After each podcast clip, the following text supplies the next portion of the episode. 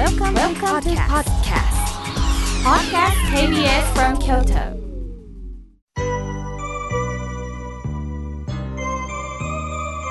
さあここからはたくさんのメッセージをいただきましたので順に紹介させていただきます。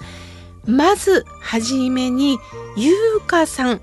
ありがとうございます。東京よりなんと CD とお手紙が送られました。妙慶さんいつも心が笑顔になるラジオありがとうございますお声を聞くとツンツンしていた心もトゲが抜けるような気がいたしますさすが歌人ですね。いや、まさしく今日は和歌山牧水さんのお話をしましたが、ほんとご縁だなと思いました。優香さんは、コッコと丸い地球の仲間たちの CD を送ってくださったんですね。このタイトルも素晴らしいですよね。丸い地球の仲間たちですよ。丸いと思えてたら、私たちはなんかいろんな人と付き合っていけますよね。出会えるってことですもんね。地球は丸いんです。全部つながってるんですよね。このタイトルだけで本当に深いメッセージをいただいたようです。その優香さんの CD の中にはメッセージが書かれています。自分には地球の半分しか見えないと思ってたんですが、この物語の終わりには自分の近くだけでもはっきり見えていなかったと自覚してしまうんだ。それが浮き彫りになっていくと書いています。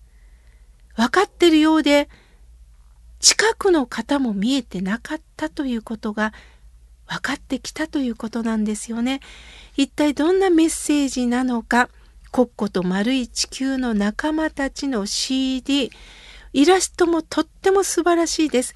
そしていろんな音楽家の方がソプラノ、バリトン、ピアノ、そして音楽プロデューサーの方が書かれたこの CD、ゆっくり聴かせていただきます。ゆうかさん、ありがとうございました。さあ、続いての方です。メールをいただきました。スカイジュースさん、ありがとうございます。みょうけいさん、初めてメールをいたします。お盆に次男が帰省してきました。夫婦二人暮らしなんですが、息子がいることで張り切って美味しいものを作ったんです。息子はししゃもを食べながら、久しぶりに食べるな4年ぶりぐらいかなと嫌味を言われて切れてしまい、食べたくないなら食べなきゃいいでしょって言ってしまいました。大人げないなと反省してしまいましたとのことです。ここがスカイジュースさんの優しいとこですよね。ちゃんと後で自分自身を振り返ることができるんですよね。ついね、これはね、もうスカイジュースさんが帰ってくるっていうことで気合が入りすぎちゃったんですよね。すると素直に美味しいって食べてくれるかなと思ったら、久しぶりに食べる。これはきっと息子さんの最高の褒め言葉だったんじゃないですかね。美味しいっていうのが、うわー、久しぶりだっていうのがね、また言葉って難しいですよね。期待した言葉が返らなかったらやっぱり勘違いしてしまうんですよね。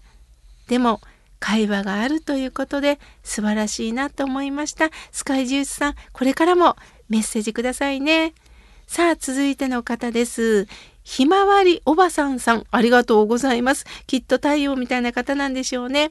みょうけいさん、実は今朝、10人のお坊さんの番組を見ました。妙慶さん、すっごく良いお話をされてて元気をいただきました。これからもお願いいたしますとのことです。ああ、そう言っていただいて本当にありがとうございます。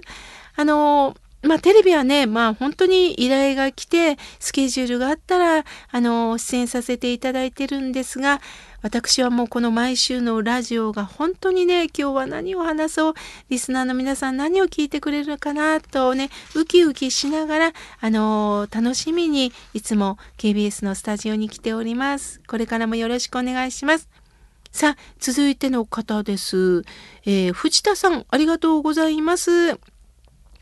お盆の時に五山の送り火を KBS 京都さんの中継を見ていて、妙法の文字を見て、妙といえば妙慶さんと思いながら見ておりました。ありがとうございます。さあ、妙慶さん、エアコンをかけてて、声が枯れたっておっしゃってましたよね。設定温度高めにしていますかとのことです。そうなんですよね。ちょっと寝るつもりだったんです。それがね、ガッと、ね、寝てしまって声が乾燥してしまいました。本当ですよね。設定温度をちょっと高めにしたらいいんですよね。藤田さん、ありがとうございます。さあ、続いての方です。安代さん、ありがとうございます。いつも妙慶さんのご報は楽しみにしております。苦難を乗り越えた、本当にこれからの諸書なんですよね。嬉しいです。何か新しいものが見えてきたらいいです。とのことです。ありがとうございます。さあ、続いての方です。まききさん、ありがとうございます。妙慶さん、いつも番組楽しみです。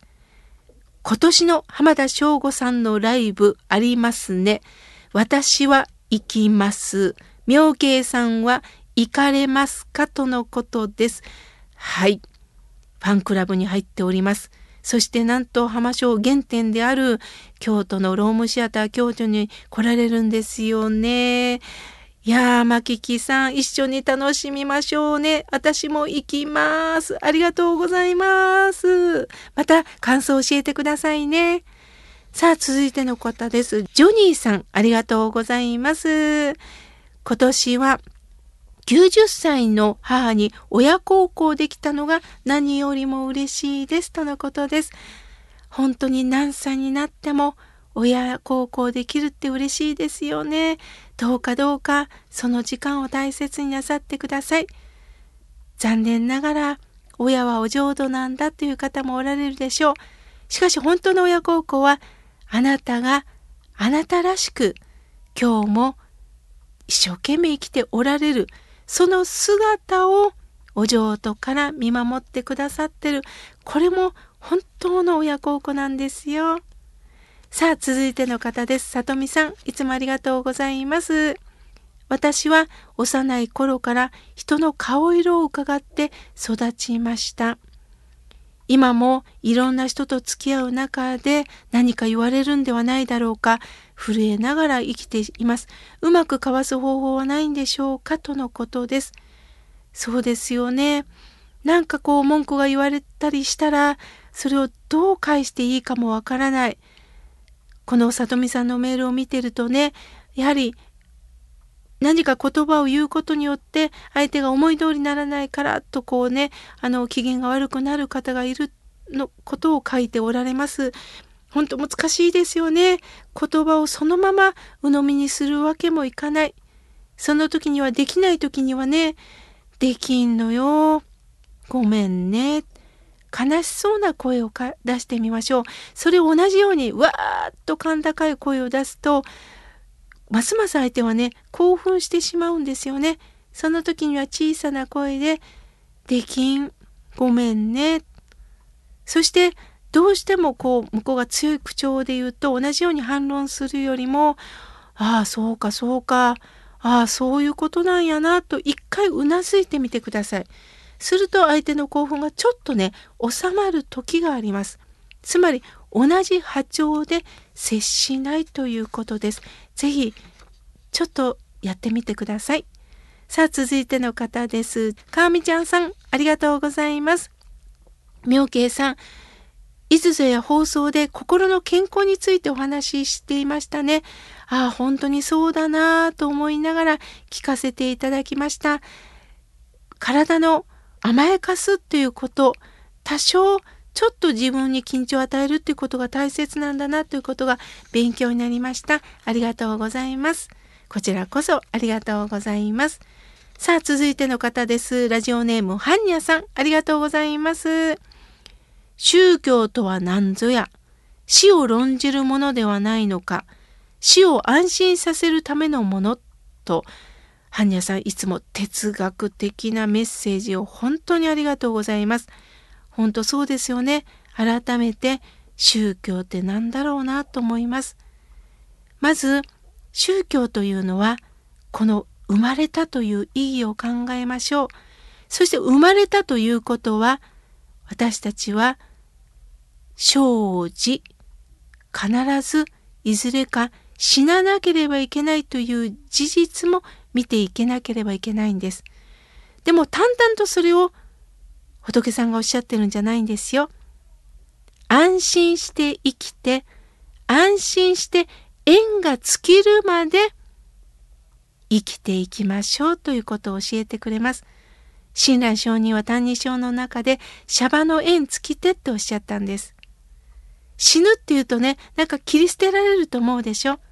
まずはシャバの縁が尽きて、そしてお浄土で必ず阿弥陀さんのそばにへと私たちは帰らせてもらう。